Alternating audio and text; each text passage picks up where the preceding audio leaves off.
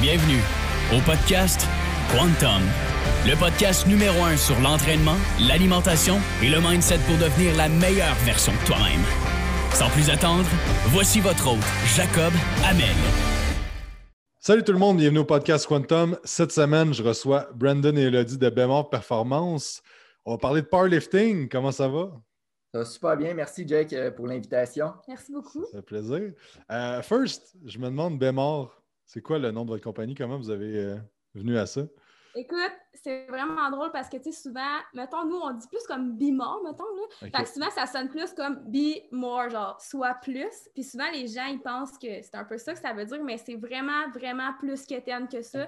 Euh, en vrai, c'est vraiment simplement les, les, lettres de notre nom. Fait que B pour Brandon, E pour Elodie, puis mort pour mon nom de famille, Morin. Fait que c'est aussi qu'éterne que ça. Mais au moins, on peut faire un lien avec, tu sais, comme be more. Fait que ça ça, ça cliquait bien, mais ouais, c'est ça. Au début, à la base, on avait inventé ça juste pour financer un, un souper de, de, compétition. Puis finalement, de, fil en aiguille, ben, on a juste décidé de tout le temps garder ce nom-là. On, l'aimait bien, puis euh, ça, on a gardé ça comme ça. Ah, c'est bon, ben, ça fait différent aussi, puis tu te demandes qu'est-ce que ça veut dire. c'est super bon. Parlez-nous un peu, vous êtes vraiment spécialisé dans le powerlifting, vous faites du powerlifting, Brandon, je sais que tu as fait du bodybuilding aussi. Euh, Parlez-nous un peu comment ça a commencé cet amour-là pour le, powerlifting. Euh, vous avez fait des compétitions, puis tout ça, puis vous coachez principalement du monde en powerlifting. C'était quoi votre parcours à travers tout ça? Mais ça, fait longtemps qu'on s'entraîne. Moi et Hello, on, s'est connus au secondaire. Fait que ça fait plusieurs, plusieurs années. Les deux, on était en sport-études. Euh, Hello, elle faisait de la gymnastique. Moi, j'étais en hockey. Puis je pense que les deux, assez jeunes, on s'est rendu compte qu'on aimait mieux nos, périodes de muscu en sport-études que le sport en tant que tel. Fait que graduellement, euh, on a commencé à s'entraîner comme ça. Une fois que le secondaire est fini, ben, on, a, passé, on a fait nos chemins chacun personnels. Moi, j'ai commencé à faire un DEP pour devenir pompier. Puis c'est drôle, la seule raison que j'avais commencé ce DEP-là, c'était parce que je me disais, crime, les pompiers, eux, ils s'entraînent à la caserne. Fait que je veux devenir pompier, je veux m'entraîner en travaillant. Fait qu'évidemment, c'était peut-être une réflexion euh, immature à 16 ans. Mais euh, l'objectif était là, j'aimais m'entraîner. En finissant mon DEP pour devenir pompier, je me suis rendu compte que ça ne marchait pas comme ça vraiment la vie. Fait que j'ai décidé les deux, on a décidé d'aller au cégep pour faire euh, éventuellement notre bac en kin. Puis en même temps, en faisant nos études, euh, comme tu l'as dit, Jake, j'ai fait euh, du bodybuilding. Puis une fois que j'ai fini ma première compé de bodybuilding, les deux, on a commencé le powerlifting en même temps. Fait que ça, ça fait une couple d'années déjà. Puis en faisant nos études, notre bac en kin, on est allé en 2017 au championnat du monde au Belarus. Puis depuis ce temps-là, je pense un peu un mélange de nos performances, aussi un peu de le fait qu'on étudiait là-dedans. on a eu un peu de, clients pour commencer. Puis je pense que depuis ce temps-là, euh, on a juste continué à, pousser le coaching de powerlifting. Puis on est rendu, on est rendu au point qu'on est rendu aujourd'hui, puis en espérant que ça continue d'évoluer. Puis tu as passé vite championnat du monde de Belarus. Euh, racontez-moi donc comment vous êtes rendu là? Été quoi l'expérience aussi d'aller compétitionner outre-mer? Euh, en powerlifting? Pour vrai, si je peux reculer là, sur ces affaires, tu sais, tu disais un peu. Euh, non, mais tu sais, tu disais qu'on dirait que c'est comme si on est rentré à l'université puis on était déjà seté, on savait ce qu'on voulait. Mais honnêtement, Brian a fini sa compé de bodybuilding, puis c'est un peu après ça qu'on s'est comme revu au cégep puis qu'on on s'est daté puis tout. Euh, puis c'est lui qui a commencé le powerlifting en premier. Puis automatiquement, j'ai cliqué, je fais comme Ah, moi aussi, il faut absolument j'essaie ça. Mais tu sais, de base, à ce moment-là, j'avais aucune idée que j'allais aller en kin. Moi, je m'en allais en psychoéducation. J'ai commencé le powerlifting en même temps que lui, puis j'ai vraiment eu rapidement la piqûre. Il faut dire, comme il disait, moi aussi, quand j'étais plus jeune, j'adorais les périodes de musculation. Donc, aussitôt que j'ai commencé le powerlifting, je, je tripais bien raide. Puis après ça, lui a commencé son bac en kin. Puis là, j'ai décidé, moi aussi, d'aller là-dedans en premier, c'était honnêtement parce que j'aimais m'entraîner, tu sais, puis je voulais juste avoir plus de connaissances et tout. Mais bref, tout ça pour dire qu'on a vraiment rapidement eu la, la piqûre, puis c'est comme du jour au lendemain devenu vraiment une passion, tu sais, qu'on vraiment du jour au lendemain, puis tu sais, on mettait vraiment les efforts, puis on a quand même, tu sais, c'est comme en toute humilité, on a quand même progressé rapidement, mm-hmm. mais on était tellement passionné, intense. Puis après un an et demi de compétition, on s'est rendu au championnat du monde. Il faut dire qu'on était junior, euh, donc c'est la catégorie de comme 18 à 23 ans. Donc c'est sûr que la compétition est un peu moins féroce que, mettons, de 23 à 40 ans, là, où c'est vraiment là le gros de la compétition. Mais rapidement, on s'est rendu euh, au, championnat du monde, puis ça a été vraiment une belle expérience. Toi, qu'est-ce que tu as à dire? Ouais, écoute, c'est sûr, c'est un souvenir qu'on va se souvenir toute notre vie. Il reste quand même que les championnats du monde de powerlifting, c'est pas la finale de la Coupe Stanley au hockey. Là. Fait que, tu sais, ça reste que, bon, il n'y a pas. Euh, c'est pas télévisé, c'est pas, il n'y a pas du monde d'ingradin ou quoi que ce soit, mais reste que le fait de rencontrer des, athlètes que tu vois que tu fais crime, ce gars-là, je le vois, il, squatte 900 euh, 000 livres. Euh, c'est quand même c'est une expérience inoubliable. Fait que dans le fond, c'est juste que vous avez gagné des compétitions au Québec, puis ça vous a amené graduellement à ça, c'est ça? Pour vrai, oui, c'est ça. Puis j'aime ben, ça la raconter parce que c'est un beau souvenir, mais en même temps, j'aime pas ça parce que ça a l'air super plate et facile comme parcours, mais pour vrai, on a commencé, puis compétition après compétition, on s'améliorait. Puis, tu sais, on, a gagné nos premières compétitions, puis ça a comme tout déboulé du, jour au lendemain. Puis honnêtement, tu sais, juste pour faire une parenthèse, autant que j'ai vraiment apprécié l'expérience, tout s'est tellement passé vite que ça m'a appris que pendant ce moment-là, j'ai pas, pas pris le temps d'apprécier le progrès que je faisais. Puis c'est comme si j'en voulais toujours plus. Puis à un moment donné, je me suis blessée, puis ça a comme créé une espèce de cassure. Puis on dirait que j'ai comme eu vraiment un gros down parce que j'étais tellement habituée d'en avoir plus, puis de jamais apprécier ce que j'avais que là, une fois blessée, ben, on dirait que j'avais plus rien, puis ça a été vraiment un gros coup, mais ça m'a vraiment permis d'apprendre. Puis aujourd'hui, s'il y a une chose que je veux léguer à mes athlètes, ben, de un, c'est de ne pas se blesser parce que j'ai vraiment pas eu une bonne expérience. Puis de deux, ben, c'est d'apprécier chaque étape du processus parce qu'au final, ça devient gagnant à mon avis. Hmm. Puis, euh, tu parlais de blessures, ça c'est un sujet qui doit revenir quand même assez souvent dans le powerlifting. C'est quoi les plus grandes blessures que vous voyez, puis c'est quoi les. Qu'est-ce que vous faites pour éviter ça avec les gens que vous entraînez? Euh, ben, souvent, les blessures, ça va varier. Là. En powerlifting, on va souvent voir le, dos, euh, les, épaules au bench, une grosse sollicitation de ça.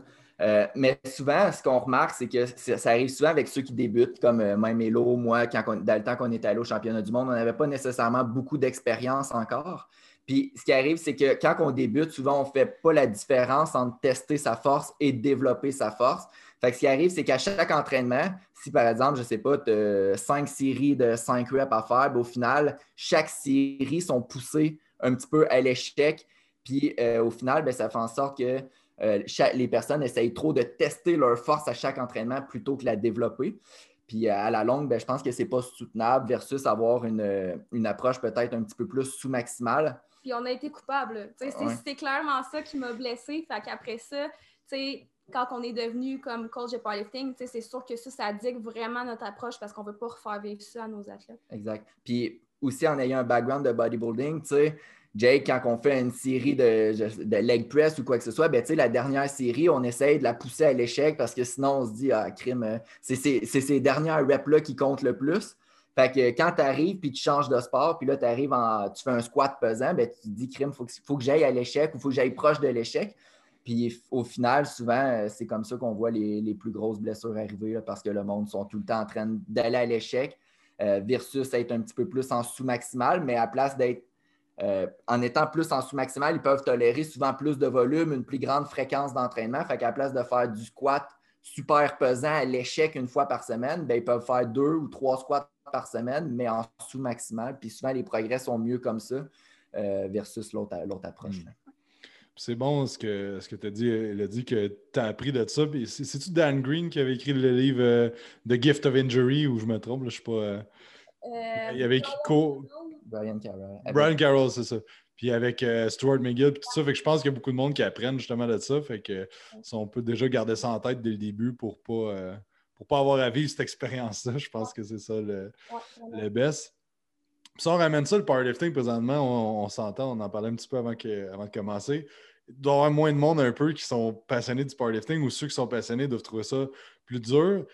C'est quoi que vous jugez l'équipement minimal pour s'entraîner à la maison que tu as besoin pour faire du powerlifting? Quelqu'un qui est comme moi, je vais être fort, je vais être fort squat, bench, deadlift.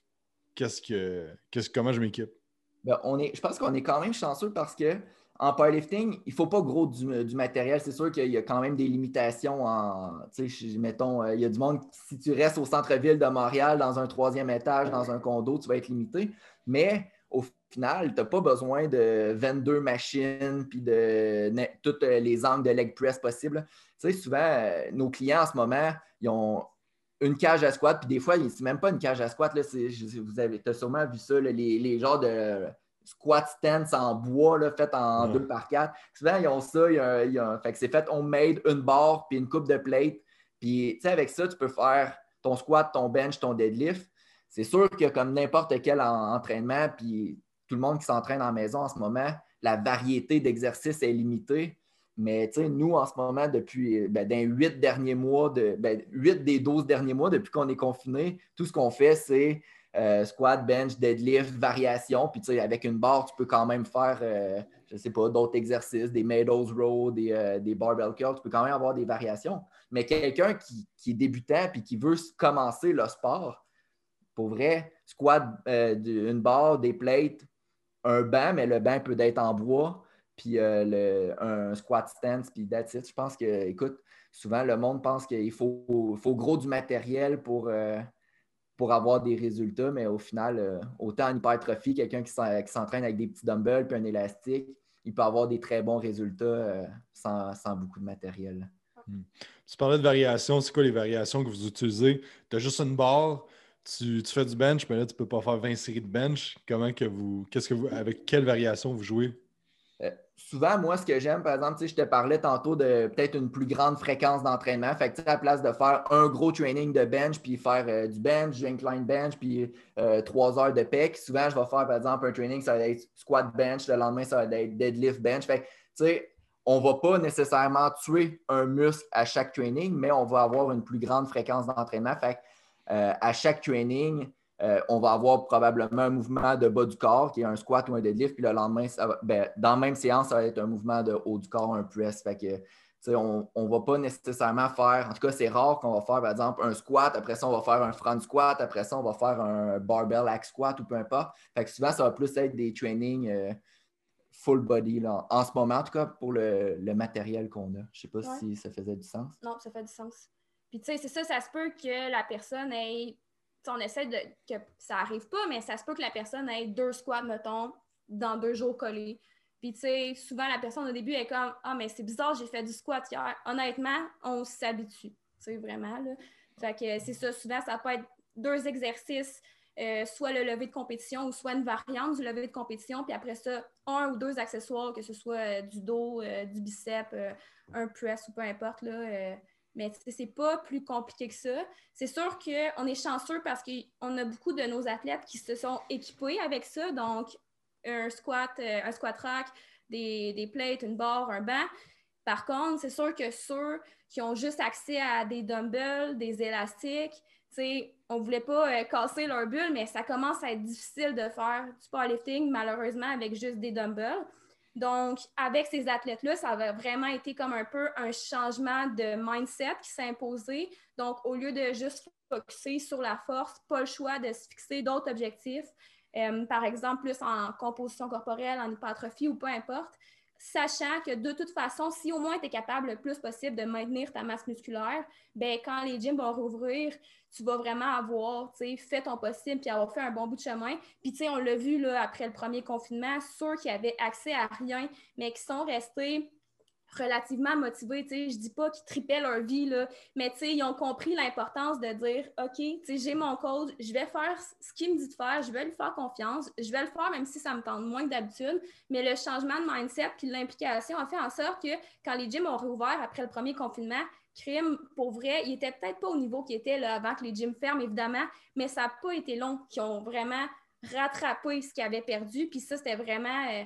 C'est vraiment une belle chose. Puis on l'a vu là, avec ceux qui ont été plus assidus que d'autres, même s'il y avait accès à des dumbbells, des, des bench, je ne sais pas c'est quoi ton athlète qui avait le moins de matériel. J'en ai un pendant le premier confinement, là, pendant quatre mois, juste un dumbbell de 35 livres. Mais tu sais, ce gars-là, il, il s'est dit, bon, ben, qu'est-ce que je peux contrôler? Puis, il au final, il a, perdu du poids pendant le confinement. Mais, il a perdu du gras surtout. Puis, il a diminué de catégorie de poids en powerlifting. Fait qu'au final, ça l'a rendu plus compétitif dans une nouvelle catégorie de poids, puis il est juste meilleur en ce moment. C'est sûr que là, quand ça fait huit mois sur les 12 derniers que tu t'entraînes avec un dumbbell de 35 livres, euh, je peux comprendre la motivation qui est peut-être un petit peu moins là. On a beau trouver euh, n'importe quelle méthode d'hypertrophie, le blood flow, le 1 et 1 quart, n'importe les drop sets, toutes les méthodes que tu veux.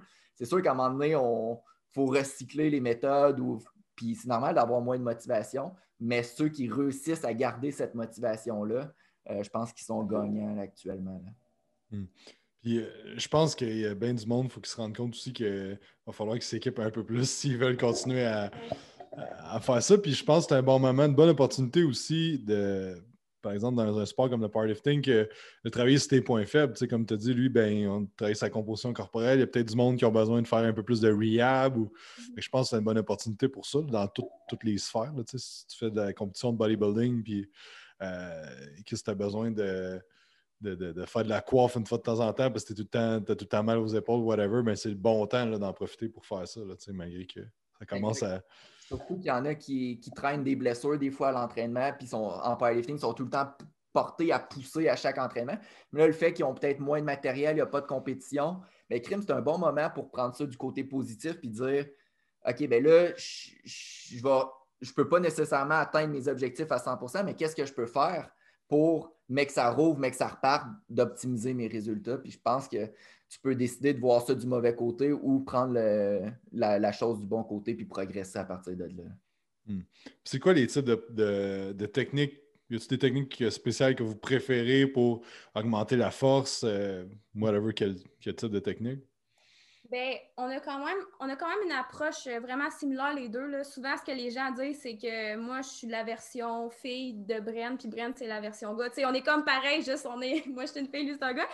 Mais comme le premier, comme un peu principe qu'on garde en tête, c'est que la force, c'est spécifique à l'exercice, puis c'est spécifique à un certain rep, rep range, donc un certain nombre de reps. Donc, si tu veux devenir plus fort, à faire une répétition au squat, admettons, tu n'as pas le choix de travailler ton une répétition au squat. Puis ça, ça peut être super controversé parce que là, des fois, les gens sont comme, ben là, sont fous faire euh, une rep à chaque training. C'est pas une rep comme un ORM à 100 de ton max à chaque training. Donc, nous, ce qu'on utilise souvent pendant quand même une longue période de l'année, c'est des singles, euh, donc qu'on appelle donc une rep. Tu commences ton entraînement avec une rep à une certaine charge tu baisses la rep, euh, la rep, tu baisses la charge, puis là, tu fais un petit peu plus de volume. Fait que nous, on dit euh, top set, back up, set.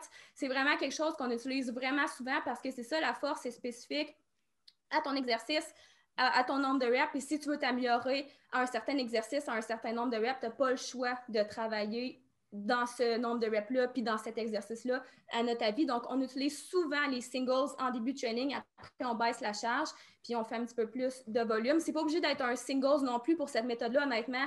Top set, back off set, c'est vraiment une méthode qu'on utilise souvent. Donc, ça pourrait être une fois trois. Ensuite, tu fais trois fois six.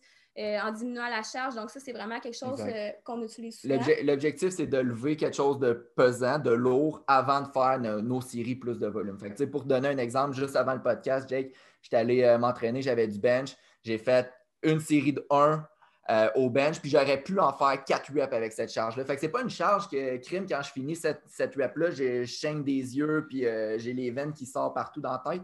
C'est juste quelque chose pour dire que, OK, c'est spécifique, c'est assez lourd, ça maintient mes adaptations neurales. Puis après ça, ben, je diminue la charge, puis là, c'est là que je fais mon volume. Puis c'est là que souvent, ben, si tu veux des gains en hypertrophie, ils vont se produire un petit peu plus là. Fait que c'est vraiment une série lourde, tu diminues un petit peu la charge, puis après ça, tu fais plus de volume. Puis ça met vraiment en confiance aussi. On a beaucoup d'athlètes, tu sais, parfois qui arrivent, puis euh, nous parlent de leur ancienne programmation, puis sont comme la plupart du temps, je fais du 6 web. Donc, je fais vraiment souvent du 6 web.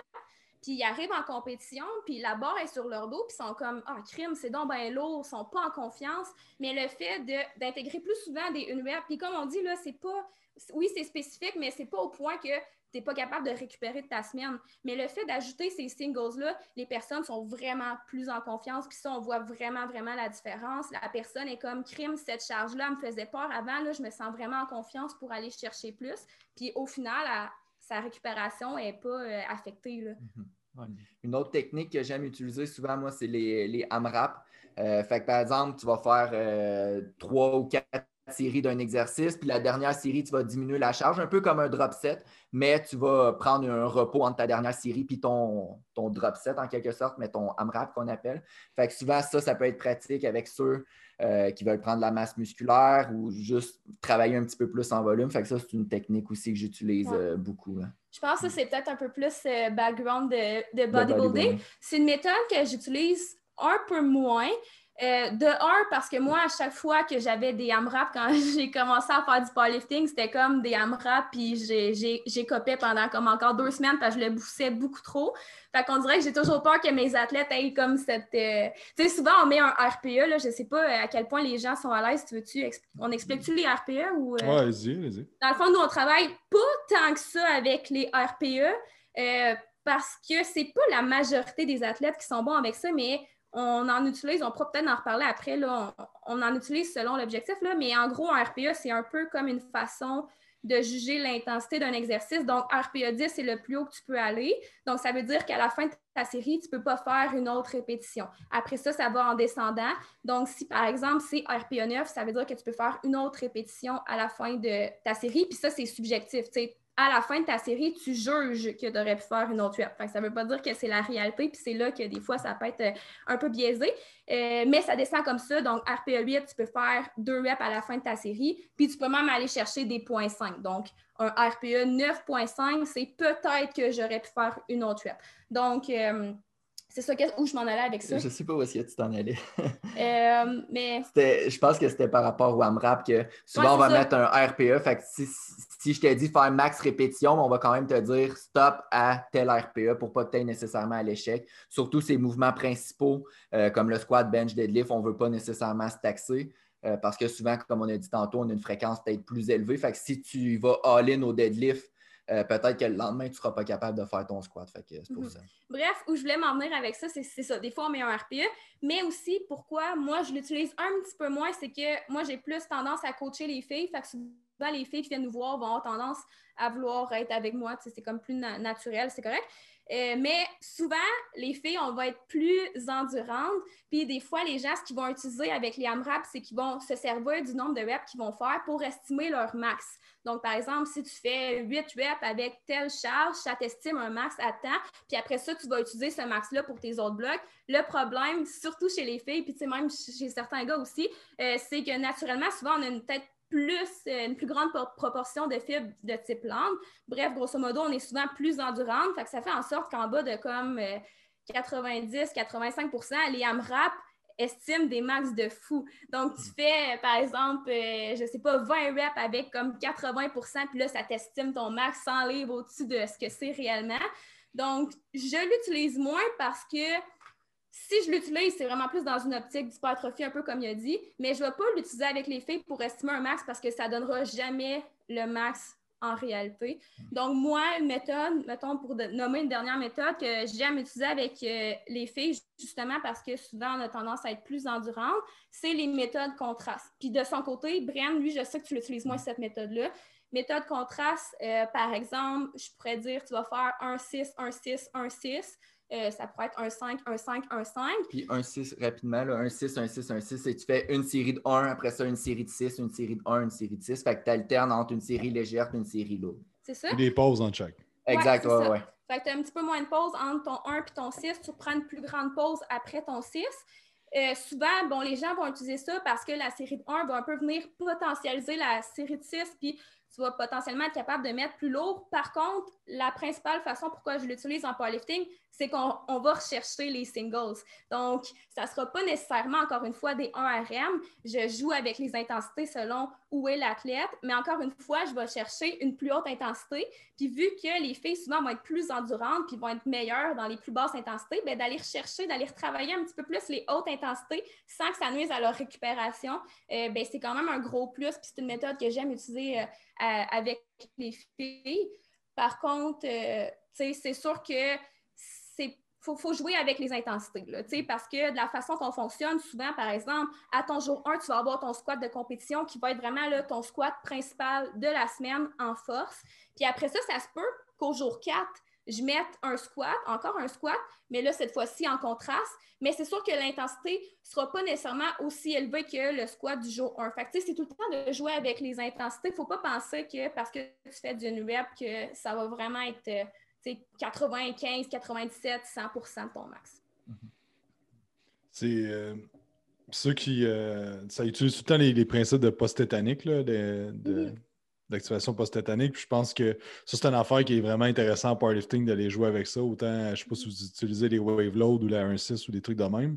Puis euh, c'est drôle parce que tu sais, souvent, les gens, ça se peut que ça soit la première fois qu'ils entendent parler de ces, de ces choses-là, mais ça me rappelle, euh, tu, vous disiez tantôt de, s'habituer avec une charge plus lourde.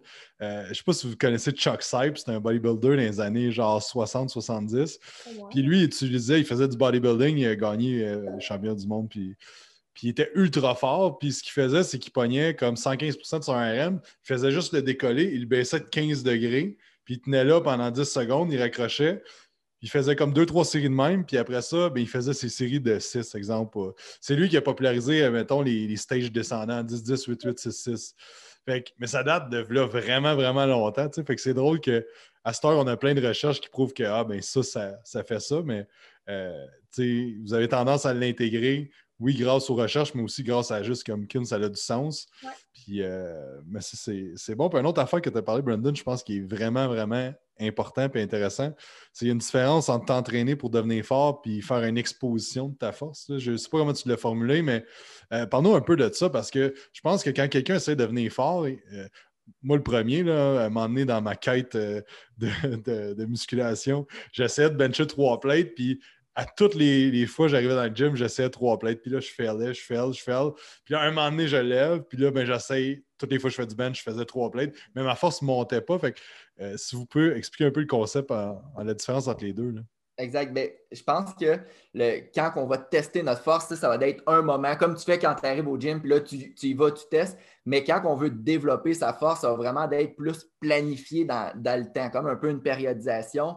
Euh, fait c'est normal de, quand tu veux développer ta force, que tu ne vas pas nécessairement la tester ou faire des 1 RM ou des 3 RM ou euh, juste aller à l'échec à chaque fois. Fait quand on veut la développer, c'est normal de des fois prendre un, step back, de, prendre du recul, puis de, voir le, big picture un peu, puis de, vraiment avoir une planification qu'on se dit, OK, ben là, OK, aujourd'hui, j'ai du bench, mais je sais que je veux le lever, mon fameux 3 plates, mais dans l'optique que je veux le lever d'ici un mois, je pense que c'est important que je ne l'essaye pas à tous les jours pendant les trois prochains mois. Fait euh, l'objectif, la différence pour répondre à ta question, c'est vraiment de planifier ses entraînements.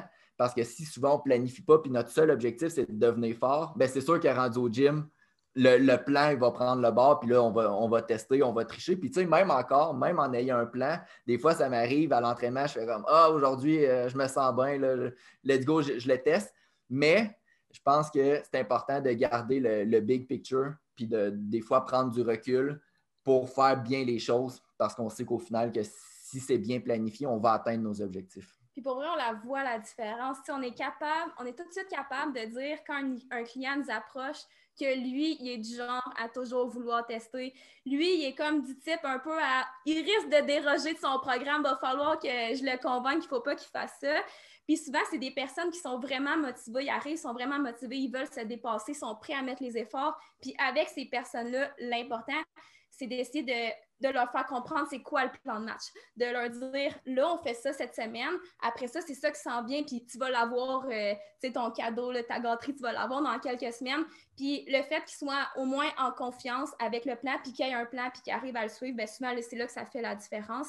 Mais si on leur explique, explique pas ce qui s'en vient, souvent, ils vont avoir tendance comme à, déroger, puis là, euh, on, sort de la planif. Mm-hmm. Puis vous jugez à, toutes les combien de semaines, de mois, c'est bon de faire un test, voir, mettons, OK, là, je teste mon max au bench, au squat ou. Ça va dépendre. Il y, a, plusieurs façons de le tester. Tu sais, comme tantôt, on a parlé du AMRAP. Fait tu, pourrais dire ah, ben, je prends 80% de mon max, puis je fais le plus de répétitions possible. Ça pourrait être une façon indirecte de tester ces max. Si on parle de 1 RM puis style compétition en tant que tel, que tu la même journée, tu fais squat, bench, deadlift et 1 RM, ça, ça va vraiment varier de l'athlète plus l'athlète va être débutant, plus il va pouvoir se permettre de tester souvent parce que euh, ça lui donne aussi de l'expérience puis de savoir comment son corps réagit euh, en faisant le sport. Parce que s'il ne teste jamais, c'est difficile de voir son évolution aussi. Mais quelqu'un qui est plus avancé, des fois, ça peut être juste deux fois par année, puis peut-être même un athlète élite juste une fois par année, mais un vrai gros peaking, que c'est sa compétition la plus importante.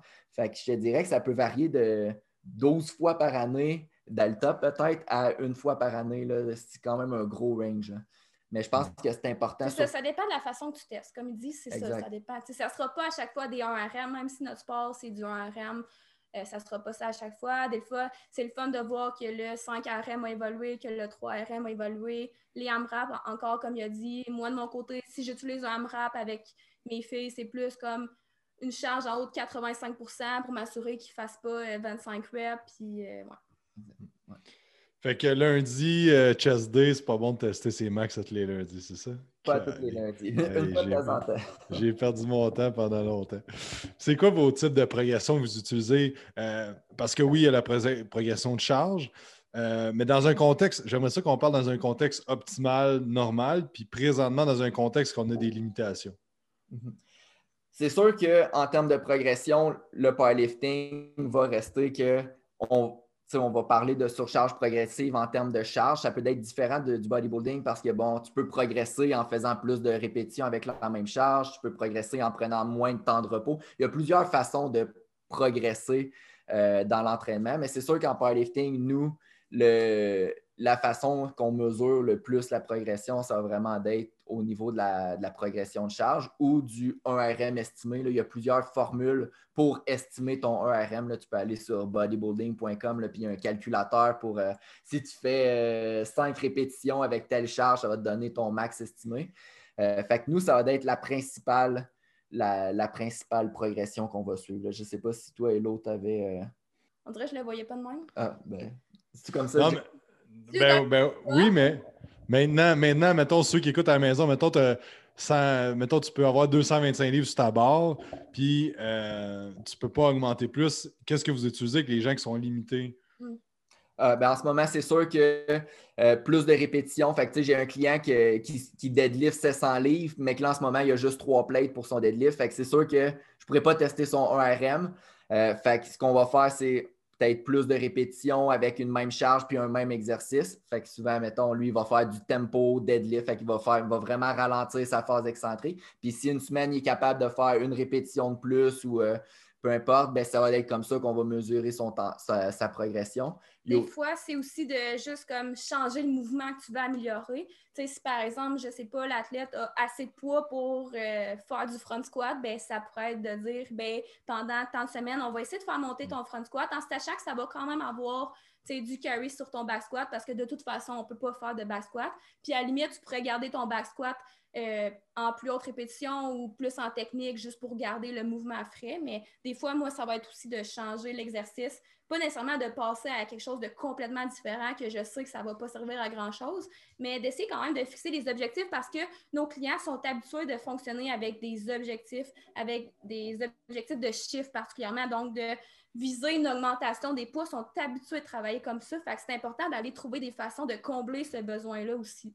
Exact. Fait que souvent, le monde qui font du powerlifting, ils vont vraiment aimer des objectifs euh, quantitatifs. Fait eux sont vraiment chiffres, puis ils veulent voir leur 1RM ou leur 5RM augmenter. Fait que des fois, euh, comme là en ce moment, le gars qui, a juste trois plates mais qui deadlift 700, ben, je ne peux pas lui faire un max au back squat, mais je peux lui faire faire du Zurcher squat, puis graduellement, ben, il peut progresser sur, sur cet exercice-là de semaine en semaine. Il voit la charge qui augmente, il voit qu'il fait plus de répétitions, il voit que pour la même charge, c'est plus facile.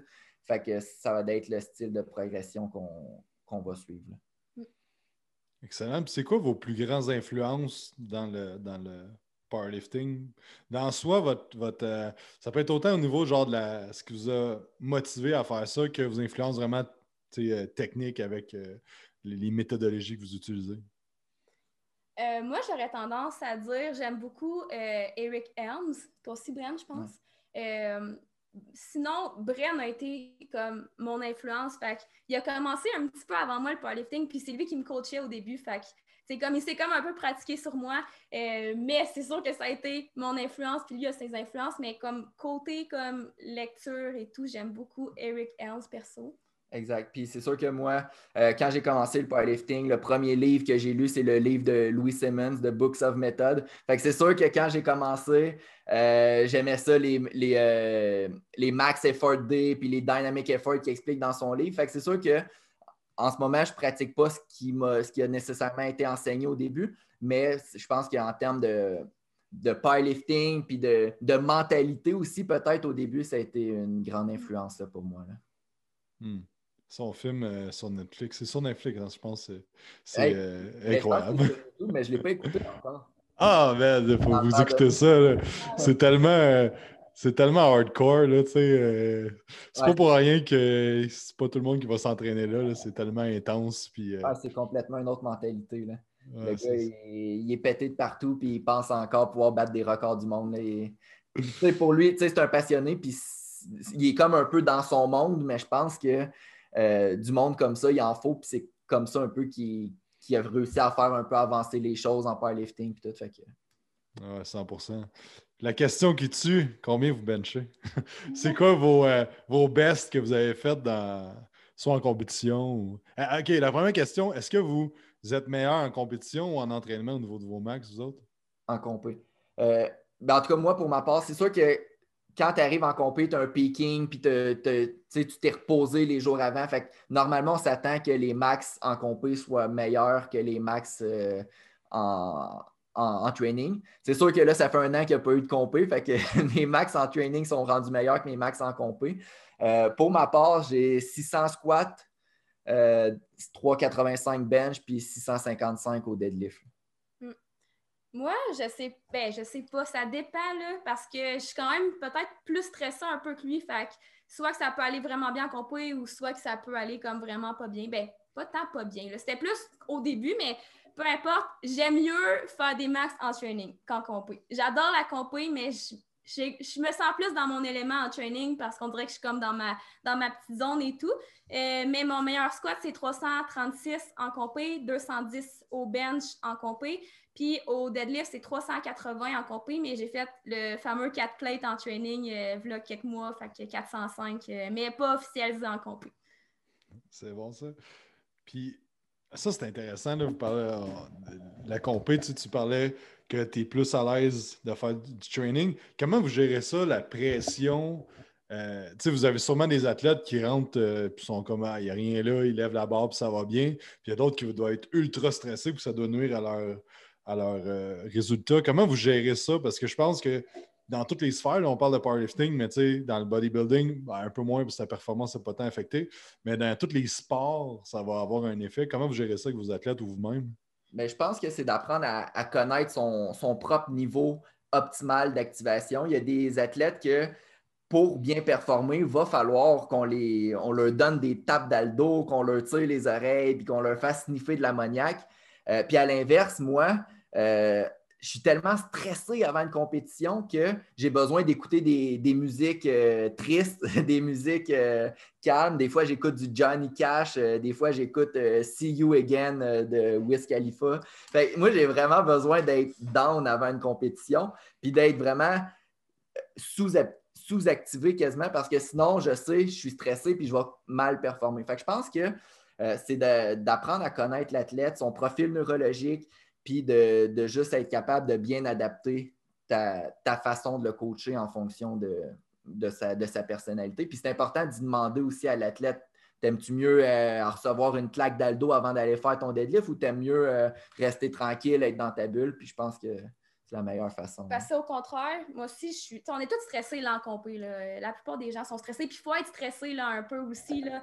Euh, mais tu sais, moi, j'aime mieux me faire j'aime mieux être vraiment intense dans ma bulle avec de la musique pas mal plus intense que lui, mettons, parce que justement, c'est comme si ça me met dans un autre monde, puis dans ce monde-là, je me sens invincible, puis tu sais, la, la pression d'échouer est un peu moins là. Fait faut que j'aille dans cette zone-là pour me sentir en confiance. Mais c'est ça, ça varie vraiment d'une personne à l'autre. Donc, on essaie d'adapter notre style aussi. Puis, tu sais, à un moment donné, on commence à les connaître, nos athlètes. Là, on n'est pas là à chaque fois, hey, tu veux que je te tape dans le dos. sais, on le sait si elle veut ou pas la personne, mais c'est super important de, de comme se gérer. Puis, euh, ouais. C'est de savoir la zone optimale du client pour optimiser sa performance. Puis certains athlètes, je pense à certains athlètes, il y en a qui, aussitôt qu'ils ne sont pas dans leur gym, ça les stresse. Puis ça, je pense, des fois, juste de le pratiquer, ben, c'est super bon. je pense à une qui devait toujours squatter à la même place, euh, au même endroit, etc. Aussitôt qu'elle n'était pas dans ce squat rack-là, euh, ben, ça allait moins bien parce qu'elle ne se sentait pas dans son confort. Donc, avant la compé, des fois, ça peut être bon d'essayer d'aller dans un autre gym, d'essayer d'aller dans une autre cage, etc., pour que quand tu arrives en compé, ben, tu ne te sentes pas euh, tout dépaysagé puis que ça aille mal à cause de ça. Mm-hmm. Fait que c'est pas ouais. Très bon, euh, de très bons conseils, de très bons apprentissages. où est-ce que les gens peuvent en savoir plus sur ce que vous faites? Euh, Bimor Performance, un peu partout, Facebook, Instagram, surtout Instagram, Spotify, YouTube. Euh, je pense, je n'oublie-tu? Non. Non, je pense que c'est. Vous avez un podcast aussi? Comment ça s'appelle? Bimor Performance. je pense que, je pense c'est Bimor Performance Entraînement ou je ne sais pas. Mais si le monde il nous suit sur euh, Instagram, on a comme un, lien qui s'amène à, toutes les, à tous les réseaux sociaux. Fait que le monde peut juste aller cliquer là-dessus sur Instagram puis ils vont nous trouver euh, facilement. Instagram, c'est Bimor barre en bas performance. All right, excellent. Un gros merci. C'était super intéressant. Merci d'avoir pris du temps aujourd'hui. Merci à tout le monde d'avoir écouté. J'espère que vous avez apprécié. N'oubliez pas de faire un 5 étoiles sur iTunes, d'aller liker la chaîne YouTube, de vous abonner, de faire la petite clochette pour ne rien manquer. Puis on se parle la semaine prochaine.